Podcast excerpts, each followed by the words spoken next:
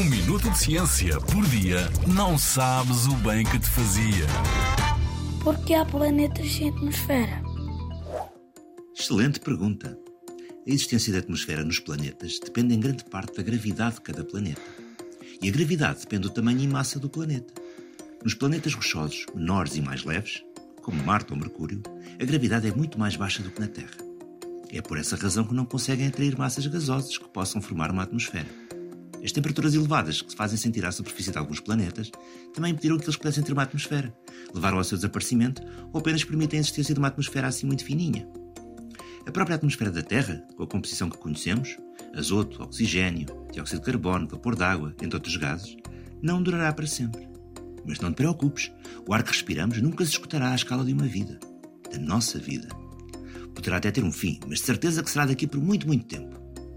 A verdade é que o nosso planeta está a perder ar, nomeadamente oxigênio, o precioso gás que nos mantém vivos. E ninguém sabe porque é que isto está a acontecer. Os cientistas preveem que daqui por milhões de anos, tanto como vez ainda falta, a Terra não conseguirá repor a atmosfera que irá perder. Entretanto, os cientistas esperam aprender muito a estudar os planetas que foram descobertos recentemente fora do Sistema Solar. Como vês, temos muito a aprender com o espaço. Certamente arranjaremos uma solução para a fuga da atmosfera. Quem sabe? Até pode ser que sejas tu. Na Rádio ZigZag, há ciência viva. Porque a ciência é para todos.